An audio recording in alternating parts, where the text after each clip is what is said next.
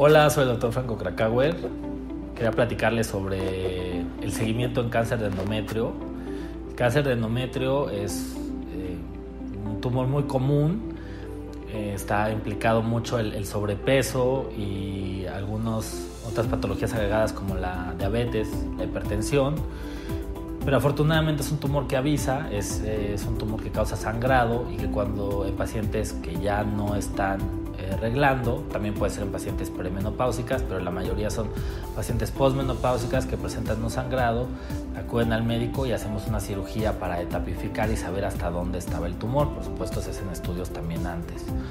Una vez que conocemos, eh, eh, digamos, eh, el tamaño o la etapa clínica del tumor, que muchas veces se logra detectar por el sangrado que avisa en etapas tempranas, quiere decir que el tumor estaba pequeño y que todavía no pasaba toda la pared del útero, el seguimiento de estos casos pues, va a ser más fácil porque vamos a esperar a que no regrese localmente, o sea, donde se, se quitó el, útero. Entonces el papanicolado y la colposcopía son los estudios que nos van a ayudar a poder detectar si hay una enfermedad eh, que regresa.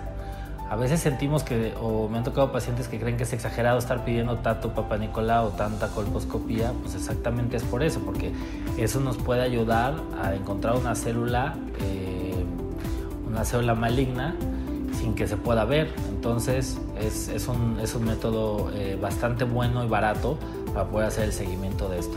Ya en las etapas un poco más avanzadas, donde hubo ganglios, donde el tumor sí rebasó el 50% de la pared del útero, es cuando entonces tenemos que hacer otros estudios, tomografías, eh, placas de tórax, laboratorios, que nos van a ayudar a identificar eso.